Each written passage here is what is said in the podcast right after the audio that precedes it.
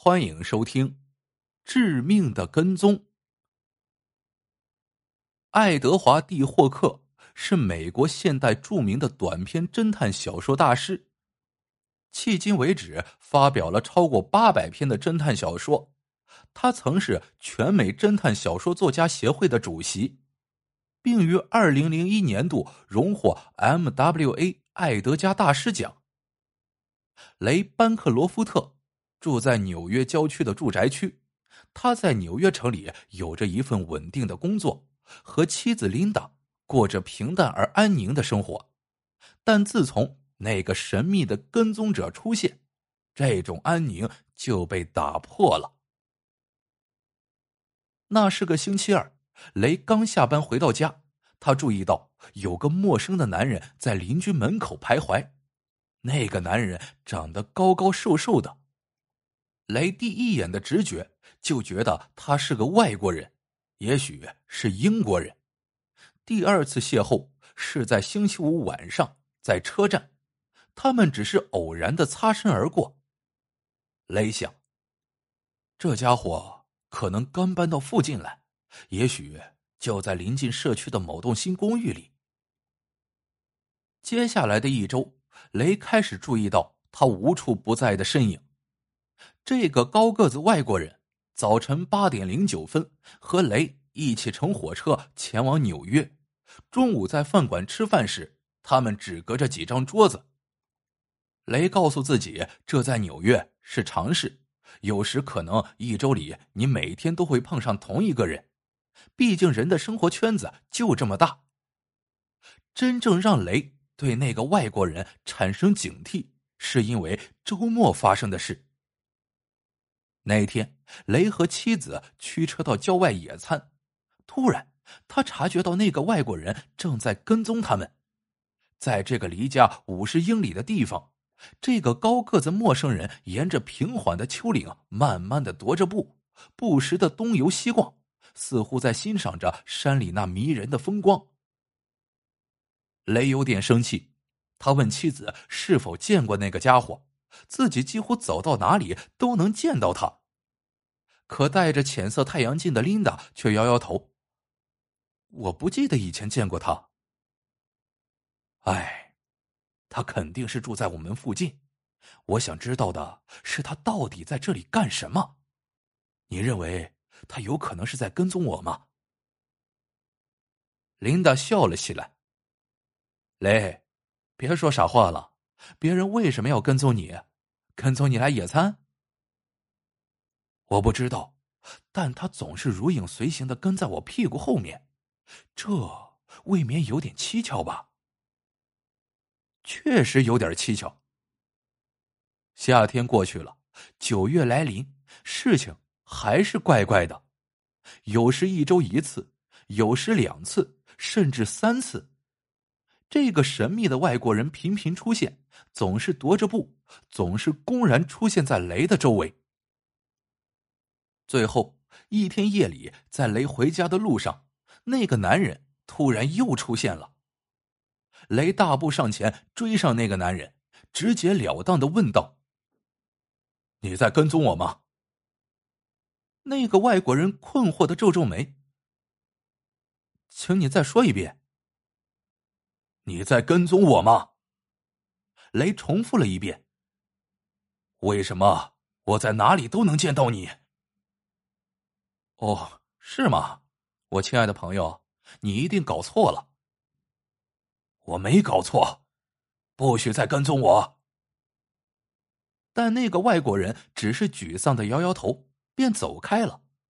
雷站在原地看着他消失在视野之外。这次警告并未使事情有好转，接下来的日子里，雷反而越来越频繁的偶遇那个外国人。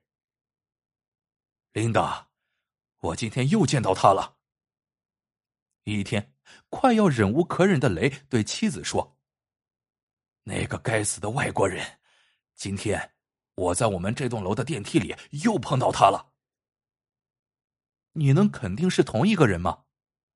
琳达问。“当然肯定，他无处不在。我告诉你，我现在每天都能见到他，在大街上，在火车里，在餐馆里，现在甚至在电梯里。这简直要把我逼疯了！我敢肯定，他是在跟踪我，但为什么呢？你跟他说过话吗？我跟他说过了，诅咒了他，威胁了他，但这不起丝毫作用。他只是露出困惑的表情，然后就走开了。接着第二天又见到了他。琳达想了想，建议丈夫给警察局打个电话，也许警察会有办法阻止这件荒唐的事情。但雷觉得这没用，因为那个男人只是如影随形的出现在他周围，却没有采取什么实质性的行动。那。你准备怎么处理这件事情？听了丈夫的话，琳达若有所思的问道：“怎么处理？我告诉你吧，下次再看到他时，我会揪住他，暴打他一顿，逼他交代跟踪我的目的。”雷气急败坏的说。第二天晚上，那个高个子外国人又出现了。他正在雷前面的火车站站台上走着，雷朝他跑去，但那个外国人很快消失在人群里。也许整个事情只是巧合而已。然而那天夜里，雷的烟抽完了，他离开家门，朝拐角处的杂货店走去。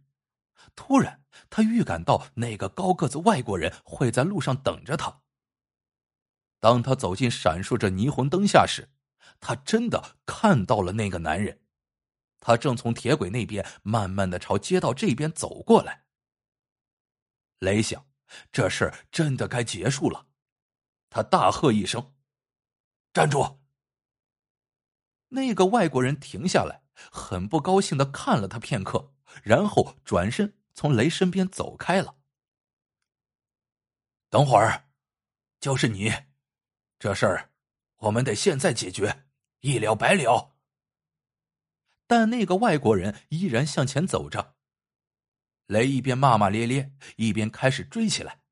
他大吼着：“回来！”但那个外国人几乎跑起来了。这时，他们周围已经没有了灯光，漆黑一片。雷飞奔起来，跟在那人后面，跑进了沿着铁路并行的那条狭窄的街道。混蛋！回来，我有话跟你说。但那个外国人也跑起来了，越来越快。最后，雷停了下来，累得上气不接下气。前面的那个外国人也停了下来。突然，那人抬起手做了个手势，雷能够清楚的看到他手表上闪闪的荧光。雷知道他是在招呼自己跟上去。雷猛地又跑起来。那个外国人只等了一会儿，接着也跑起来。